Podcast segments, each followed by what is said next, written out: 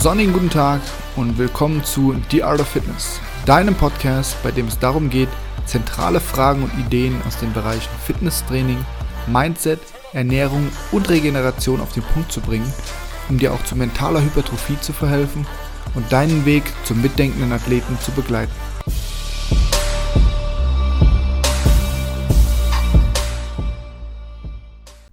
So, hallo und herzlich willkommen zur dritten Episode von The Art of Fitness. Heute wollen wir uns dem Thema widmen, fette Lüge. Warum werden wir dick? Dabei geht es logischerweise um genau diese Frage, warum werden wir eigentlich dick, sowie um gängige Vorurteile, zum Beispiel sind eigentlich alle Dicken wirklich faul oder haben die vielleicht einfach einen krasseren inneren Schweinehund? Und wenn zu oder abnehmen so einfach wäre, wie ich muss einfach mehr Kalorien verbrennen, als ich zu mir nehme, warum sind dann so viele aktive Menschen dennoch übergewichtig? Welche Rolle spielen eigentlich unsere Gene und unser Alter bei dem Ganzen? Und wie funktioniert überhaupt der Mechanismus des Dickerwerdens? Sowie was läuft eigentlich falsch bei uns, dass mittlerweile 52,7% aller Frauen und 62,1% der Männer in Deutschland übergewichtig sind. Die fette Lüge dabei liegt meiner Ansicht nach darin, dass eben dieses Kaloriendefizit, also du musst mehr verbrennen, als du isst an Kalorien, immer im Fokus liegt. Aber allein Bewegung bzw. der Bewegungsmangel ist unzureichend für die Gewichtsregulierung. Ja, diese Gleichung, du musst mehr verbrennen, als du zu dir nimmst, ist grundsätzlich richtig, aber eben nicht komplett. Sie ist sogar ziemlich unzureichend. Eine sehr interessante Lektüre dazu kommt von Gary Tobbs, einem US-Autor. Ähm, der hat zwei Bücher geschrieben dazu. Eins heißt Good Calories, Bad Calories, also gute Kalorien, böse Kalorien und Why We Get Fat and What to Do About It. Torbs sieht insgesamt die, das Zunehmen als hormonelle Störung, die zu einer Faulheit führt. Nicht andersrum, dass eine Faulheit zum Dickerwerden führt. Um das Ganze zu erklären, hole ich mal ein bisschen aus. Vergleichen wir mal das Wachstum von Kindern. Unsere Kinder, wenn die wachsen, haben sie so Tage, da werden die zu richtigen Stubenhockern. Die haben einfach keine Lust mehr, irgendwas anderes zu tun, als einfach zu Hause rumzusitzen, im Idealfall, keine Ahnung, ein Spiel zu spielen, aber wahrscheinlich eher Netflix gucken, YouTube schauen oder irgendwie ein Hörspiel anhören. Auf jeden Fall definitiv nichts körperlich Aktives.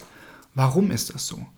Dadurch, dass sie sich im Wachstum befinden und sich auch hormonell so viel ändert, braucht der Körper unglaublich viel Energie. Es ist also schlichtweg für eine aktive Betätigung nicht mehr genug Energie übrig. Deswegen machen sie es einfach nicht. Der Körper sagt also von vornherein, jo, heute ist quasi Rest Day, heute einfach nur zu Hause bleiben, ausruhen, wachsen. Genauso sprechen wir im Übrigen auch von Wachstum, wenn wir uns Tumorzellen anschauen. Mal was ganz anderes, okay. Und ich möchte auch keine Kinder mit Tumoren vergleichen, aber auch bei diesen Zellen sprechen wir von einem Wachstum und auch diese Zellen benötigen dafür Energie und wachsen im Übrigen sehr wahrscheinlich nicht, weil wir ihnen Energie geben, sondern eine Tumorzelle ist ja eine Zelle mit einer entsprechenden Störung, und die deswegen wuchert und zu viel wächst und im Endeffekt ungesund wird. Sondern dieser Tumor wächst, weil er diese Störung hat. Und aufgrund dieser Störung zieht er immer mehr Energie und kann dadurch wachsen. Okay, das heißt, wir kriegen ja nicht einfach nur so einen Tumor oder ein Geschwür, weil wir zu viel essen, sondern die Kausalkette ist genau andersherum. Warum sollten wir also bei Fettzellen anders denken? Bei Fettzellen liegt die Störung eben darin, dass ein zu hoher Insulinausstoß auf unseren Blutzuckeranstieg aufgrund unserer Ernährung stattfindet. Das heißt, langfristig werden unsere Fettzellen resistenter gegen Insulin. Wir benötigen also immer mehr Insulinausstoß. Was das genau ist, da kommen wir gleich noch dazu, um den immer gleichen Effekt zu generieren. Also ist ja die Frage, haben wir vielleicht bisher Ursache und Wirkung des Übergewichtes falsch interpretiert? Denn wenn wir das so sehen, dass eine hormonelle Dysbalance, eine Störung, die Grundlage des Dickerwerdens ist, dann ist Völlerei und Faulheit nicht der Grund dafür, dass Menschen übergewichtig werden, sondern diese Esslaune ist eine Folge des gestörten Fettzellenwachstums wegen einer zu hohen Insulinausschüttung. Das bedeutet auch, dass dicke Menschen grundsätzlich mehr Hunger verspüren. Das heißt nicht, dass der Körper, um gesund und aktiv zu bleiben, wirklich mehr braucht, aber ähnlich wie ein Kind im Wachstum oder eine Tumorzelle im Wachstum, ist hier eine gestörte Hormonausschüttung vorliegend und die sagt, ah, hallo, hier, ich bin die Fettzelle und ähm, ich bin gerade am Wachsen, dafür benötige ich Energie, bitte gib mir mal mehr davon. Also es das heißt nicht, die Dicken essen einfach, weil sie essen und werden deswegen fett, sondern tatsächlich hat es eventuell so angefangen, aber die Grundidee ist, die Fettzelle ist gestört und fordert deswegen mehr Energie. Kurzum bedeutet das, und das finde ich einen ganz, ganz wichtigen Punkt, dass auch der innere Schweinehund ziemlich wohlgenährt und ziemlich stark ist bei Übergewichtigen. Das heißt, in eine aktive Bewegung reinzukommen, in ein Training zu gehen, sich aufzuraffen, fällt hier auch viel, viel schwerer, ähnlich wie bei Kindern oder Jugendlichen im Wachstum. Die haben halt den Vorteil, sie haben nur einen kurzen Wachstumsschub, während die Fettzellen ziemlich permanent wachsen. Dass Bewegung alleine zu wenig ist, um abzunehmen, hat schon eine Studie in den USA gezeigt, die übrigens schon 1983 durchgeführt wurde. Dabei wurden, wurde eine relativ arme Bevölkerungsschicht, und zwar mexikanische Einwanderer, untersucht, die aufgrund ihres geringen Verdienstes eigentlich permanent auch im Kaloriendefizit waren und sich viel bewegt haben weil sie hauptsächlich als Bauarbeiter angestellt waren, also einfach einen körperlich fordernden Beruf hatten. Man hat aber festgestellt, trotz dessen, dass sie in einem Kaloriendefizit sind und sich körperlich aktiv betätigen, haben viele zugenommen bzw. waren einfach übergewichtig. Warum also? Warum ist eigentlich einfach erklärt, denn das Was wir essen ist viel wichtiger als das, wie viel wir essen. Wenn wir etwas essen, dann bedingt das im Anschluss einen Insulinausstoß. Insulin ist das Hormon, das uns hilft, die Energie zu verwerten oder einzulagern. Das bedeutet, es will Energie, gerade die, die schnell verfügbar ist, wie zum Beispiel durch Kohlenhydrate, am liebsten sofort verwerten, gleich verbrennen. Ab damit, in die Zellen und los geht's. Alles, was zu viel da ist, soll im Grunde eingelagert werden. Gerade Kohlenhydrate und insbesondere kurzkettige, also schnell verfügbare oder auch einfache Kohlenhydrate genannt, haben einen sehr hohen Insulinausstoß. Wenn wir uns oft einem hohen Insulinausstoß aussetzen, dann stumpft unser Körper im Grunde ab. Das ist ähnlich, wie wenn du dir ständig äh, mit den Fingerknöcheln leicht gegen die Schädeldecke haust. Am Anfang tut das weh und irgendwann gewöhnst du dich dran und es ist dir quasi völlig egal. Oder ein drückender Schuh. Du gewöhnst dich auch daran, dass der Schuh irgendwann drückt und blendest es quasi einfach aus. Theoretisch müsste der Schuh also immer mehr drücken und immer mehr drücken, damit du dieses Problem noch mitkriegst. Genauso ist es bei dem Insulin hier auch. wenn wir einen hohen Insulinausstoß haben und uns immer wieder diesem hohen Insulinausstoß aussetzen, dann brauchen wir auch immer mehr Insulin, um die gleichen Effekte zu erreichen. Wir entwickeln also eine sogenannte Insulinresistenz, gerade wenn wir die Kohlenhydrate falsch konsumieren. Grundsätzlich kannst du sagen, je höher der Zuckeranteil in dem Essen ist, was du zu dir nimmst, desto höher ist auch der Insulinausstoß und desto mehr wird im Regelfall auch gespeichert. Veranschaulicht kannst du dir Insulin also sozusagen als Transporthormon vorstellen. Und wenn du einen geringen Insulinausstoß hast, dann vergleichen wir das jetzt einfach mal mit einem Sattelschlepper, also so einem LKW.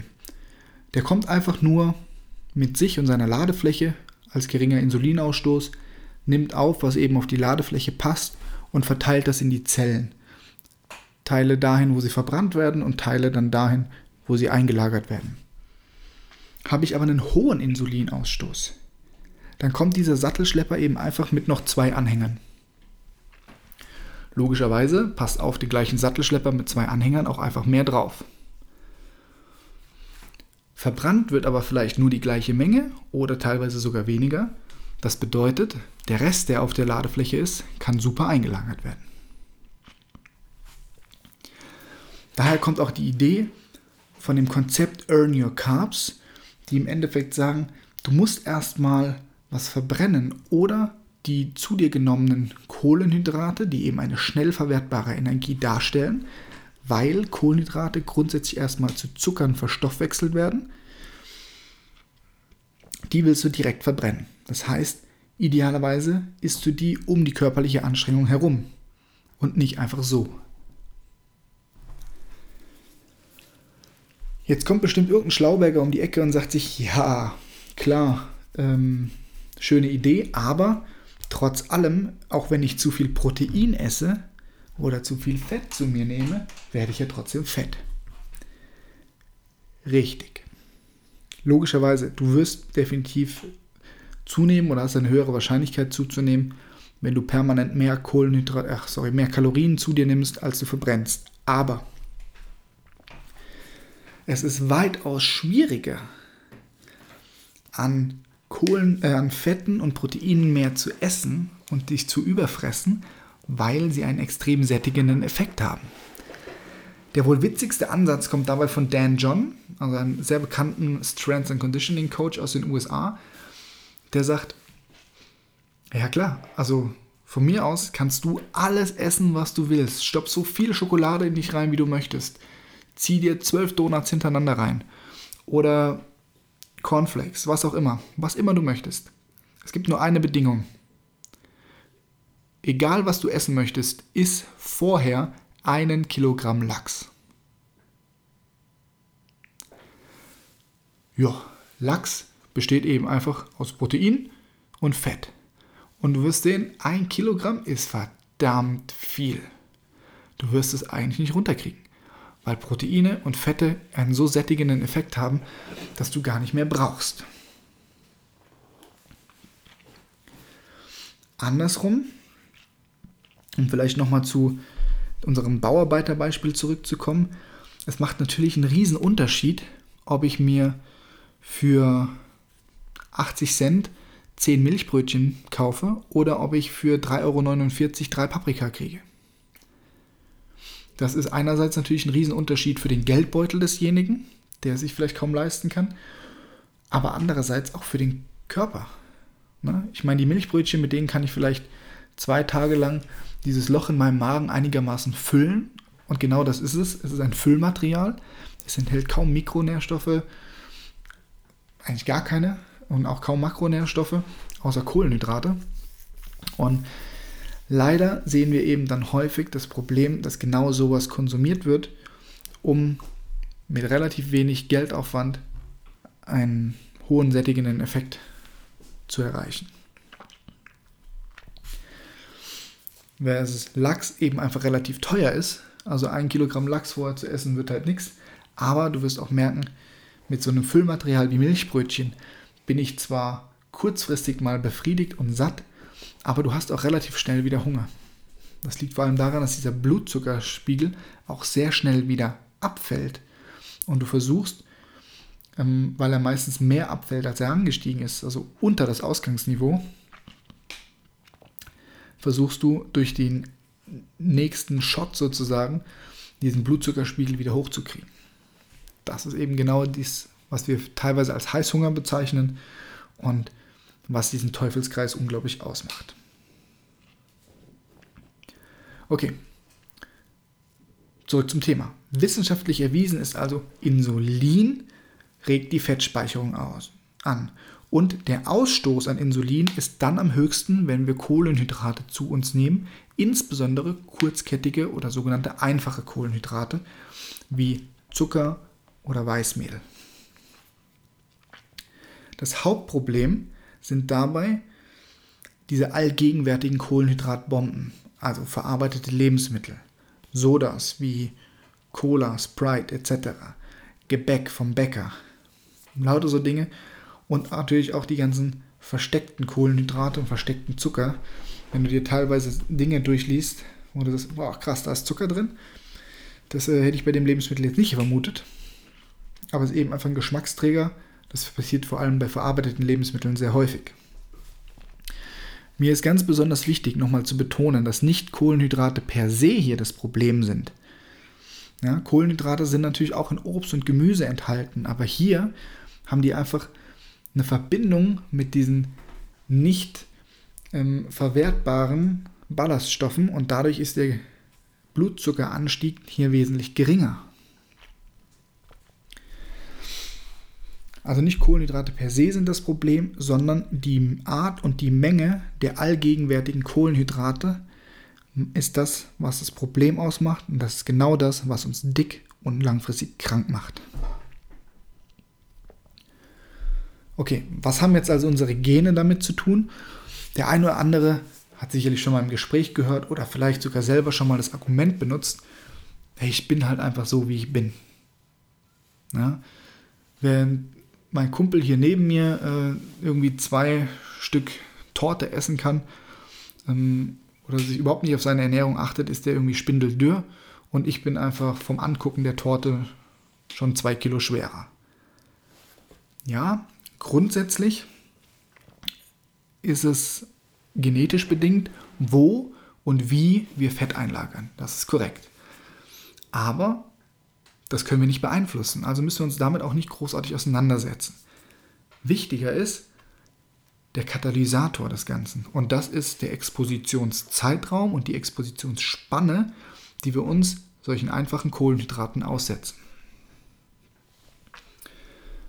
Je länger du solche Kohlenhydrate konsumierst, länger und regelmäßiger, desto stärker wird dein Körper resistent gegen das Hormon Insulin sein, also die Insulinresistenz entwickeln.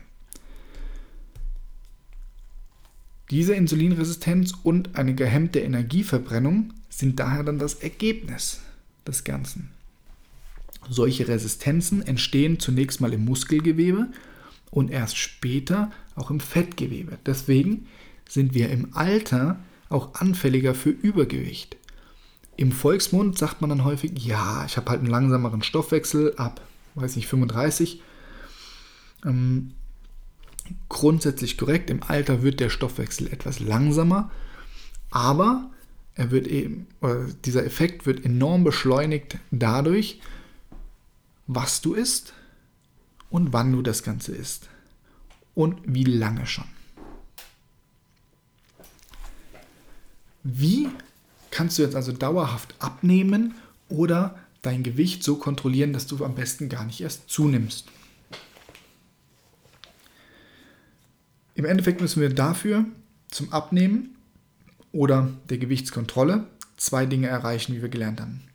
Wir müssen es schaffen, vorhandenes Fett zu verbrennen und eine Fetteinlagerung überhaupt erst zu verhindern. Der Schlüssel dazu ist ein moderater Insulinspiegel. Um den zu erreichen, liegt wiederum der Schlüssel in den Kohlenhydraten. Es ist also nicht das, wie viel wir essen, was die wichtigste Rolle in dieser Gleichung spielt, sondern das, was wir essen. Jetzt wird es nochmal ein bisschen freaky, denn das, was wir essen, bedingt immer einen Hormonausstoß, egal ob es Fett, Kohlenhydrate oder Proteine sind. Insbesondere dann, wenn wir Kohlenhydrate essen, will unser oder geht unser Körper vom Nervensystem her in den sogenannten Fight or Flight or Freeze Modus. Das heißt, okay, Kohlenhydrate haben so einen Effekt auf unser Nervensystem, dass wir entweder kämpfen oder abhauen wollen. Passiert eins von beidem, was wir in unserer heutigen Welt meistens eben durch ein hochintensives Training oder überhaupt ein Training abbilden, dann ist auch alles cool. Dann werden die Kohlenhydrate direkt verbrannt, sie werden für das verwendet, für was sie da sind, das Nervensystem kommt entsprechend auch auf seine Kosten. Alles schicki. Wenn das aber nicht passiert, dann gehst du automatisch in den sogenannten Freeze-Modus. Also du bleibst quasi wie so ein Reh im Scheinwerferlicht einfach stehen und stellst dich tot. Daher kommt im Übrigen auch dieses sogenannte Suppen- oder Schnitzelkoma. Das heißt, der Blutzuckerspiegel steigt enorm an, dadurch, dass du kurzkettige Kohlenhydrate gegessen hast. Du benutzt das ganze Ding nicht, sondern machst eben gar nichts, bleibst am Schreibtisch sitzen oder auf dem Sofa. Der Insulinspiegel fällt wieder rapide ab. Du kommst in den Freeze-Modus und alles, ähm, was überschüssig da ist, wird eben eingelagert. Super.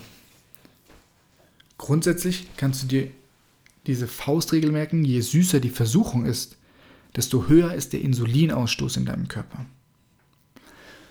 Die Höhe des Insulinausstoßes wird übrigens durch den sogenannten Glücks gemessen. Glücks ist die Abkürzung für glykämischer Index, schreibt sich GLYX. Und das kannst du einfach googeln. Glücksindex, da findest du super Tabellen, die dir aufzeigen, welche Lebensmittel welchen glykämischen Index haben.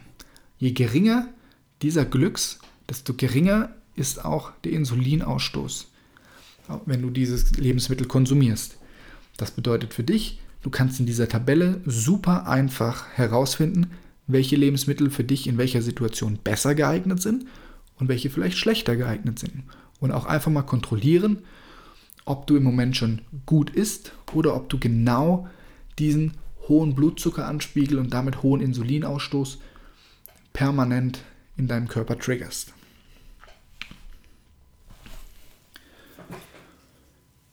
Kurzum, um dein Gewicht zu regulieren, solltest du die Finger wegnehmen von Kohlenhydratbomben, dich bewusster ernähren und vor allem bitte die Kombination aus Fetten und einfachen Kohlenhydraten unbedingt vermeiden.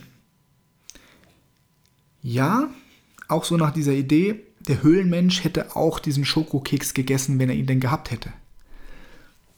Stimme ich auch zu, hätte er definitiv getan, weil das Belohnungszentrum in deinem Gehirn sagt schon beim Angucken des Schokokekses oder auch des Burgers aus der amerikanischen Botschaft mit dem goldenen M, ja, das sieht super aus, das hätte ich gerne. Ist das mal. Weil das ist natürlich extrem viel Energie in einem kleinen Ding zusammengepackt. Das heißt, ich kann da richtig viel rausziehen und das dann am besten auch noch speichern für später, wenn ich mal nichts kriege. Jetzt liegt unser Gehirn, was das Ganze angeht, und unser Körper an sich, nochmal ein paar tausend Jahre zurück und interessiert sich überhaupt nicht dafür, dass du nackt gut aussehen möchtest. Sondern es ist einfach eine Überlebensmaschine, die sozusagen vorausdenkt. Also das bitte nicht essen. Gerade die Kombination aus einfachen Kohlenhydraten und Fetten ist einfach zu viel Kalorien auf einmal. Plus dieser ganze Teufelskreislauf, den wir jetzt in den letzten 20 Minuten beschrieben haben. Versuch, deine Kohlenhydrate einfach ums Training herum zu essen. Du willst quasi für deine nächste Fahrt tanken und nicht danach. Also am besten vorm Training oder im Training die Kohlenhydrate konsumieren. Nicht danach und schon gar nicht dann, wenn du anschließend nicht in die Bewegung gehst. Wichtig ist mir auch, du solltest Ausnahmen für dich erlauben. Das heißt, nur weil du abnehmen möchtest oder gar nicht erst zunehmen möchtest und grundsätzlich deine Carbs ums Training herum isst, heißt das nicht, dass du am Sonntagnachmittag nicht zu deiner Oma fahren kannst und ähm, während sie eine Sahnetorte extra für dich gemacht hat, einfach sagst, nee, danke, für mich nur Karottensticks und Kohlrabi. Du kannst auch mal ein Stück Kuchen essen und mit deiner Oma das Ganze genießen. Das ist auch umso wichtiger, wenn du dir überlegst, dass jedes Lebensmittel, was du dir komplett verbietest, einen unglaublichen Anreiz oder überhaupt Reiz auf dich ausüben wird, das zu konsumieren und du wirst irgendwann schwach. Kein Mensch hält es durch, eine extrem restriktive Diät den Rest seines Lebens zu halten. Und darauf kommt es ja am Ende an. Nicht kurzfristige Erfolge, sondern langfristige Erfolge, die auch lange bleiben und die du langfristig umsetzen kannst in deiner Ernährungsweise. Also Ausnahmen unbedingt wichtig, aber es sollten eben Ausnahmen bleiben. Außerdem finde ich enorm wichtig die Erkenntnis, dass eine Ernährungsstörung ähm, aufgrund einer hormonellen Störung vorliegt und nicht andersrum. Und das Ganze bedeutet, dass wenn du übergewichtig bist oder mit Übergewichtigen arbeitest, der Schweinehund dieser Menschen auch wesentlich stärker ist, als wir vielleicht vermuten. Und wenn du selber gerade mit dem Pfunden kämpfst und die loswerden möchtest, dann kannst du doch mit einem anderen Mindset daran gehen. Nur weil du nach einer Woche schon nicht mehr die Energie aufgebracht hast, ins Training zu gehen, heißt das lange nicht, dass du undiszipliniert, fett und faul bist und den Rest deines Lebens so bleiben musst. Es ist nicht so. Sag dir lieber, ja, ich habe es erkannt, das Ganze ist eine hormonelle Störung. Meine Fettzellen wachsen, weil ich sie aus dem Gleichgewicht gebracht habe durch das falsche, was ich esse. Aber ich verstehe, beispielsweise, weil ich meine Kalorien auch mal eine Weile getrackt habe, dass ich genug esse, um meine Performance ähm, grundsätzlich zu unterstützen. Aber alles, was darüber hinaus vielleicht noch als Hungergefühl da ist, sind meine gestörten Fettzellen. Das ist eine hormonelle Störung. Das ist nicht Faulheit, Völlerei oder mangelnde Selbstdisziplin. Wichtig ist, im Kampf gegen die Pfunde das Training auch entsprechend anzupassen. Die Intensität muss stark genug sein, dass du natürlich A, Spaß daran hast, ne? weil nur was Spaß macht, wirst du auch langfristig umsetzen aber muss auch groß genug sein, damit du den entsprechenden Effekt erzielst. Der Fokus sollte aber als allererstes mal darauf liegen, die Ernährung anzupassen. Ja, mit diesem Mindset wird es dir vermutlich wesentlich einfacher fallen, das Ganze anzugehen und vor allem mit dieser Erkenntnis, mit diesem Warum werde ich überhaupt dick oder warum wird jemand dick, kannst du den Gesamtprozess viel, viel besser gehen und viel besser verstehen, was da gerade passiert und die entsprechenden Maßnahmen auch einleiten. Also nochmal zusammengefasst, warum werden wir überhaupt dick? Weil wir klar zu viele Kalorien essen und uns zu wenig bewegen, aber insbesondere, weil wir zu viele Kalorien von dem Falschen essen. An Protein zu überfressen geht kaum, weil es eben einen entsprechend sättigenden Effekt hat. Während gerade kurzkettige Kohlenhydrate eine hohe Insulinausschüttung bedingen und aufgrund dieser hohen Insulinausschüttung auch mehr eingelagert wird. Langfristig führt das Ganze zu einer hormonellen Störung unserer wachsenden Fettzellen, die dann auch melden, hier, hier ich habe auch mehr Hunger, ähm, weil ich im Wachstum bin, bitte gib mir mehr. Dadurch wachsen permanent unsere Fettzellen, dadurch wächst auch permanent der innere Schweinehund und es fällt immer schwerer, überhaupt in eine Aktivität reinzugehen, um diesen Teufelskreis wiederum zu durchbrechen. Das Ganze potenziert sich noch, wenn wir die Kohlenhydrate zum falschen Zeitpunkt essen. Nämlich nicht den Fight- oder Flight-Modus ausleben, der aufgrund des Konsums der Kohlenhydrate entsteht, sondern eben gar nichts machen und damit zwangsläufig in den Freeze-Modus übergehen, das Suppen- und Schnitzelkoma über uns ergehen lassen und mal das Insulin, also unseren kleinen äh, Sattelschlepper, feuchtfröhlich seine Arbeit machen lassen, nämlich alle überschüssige Energie schön in die Depots zu fahren.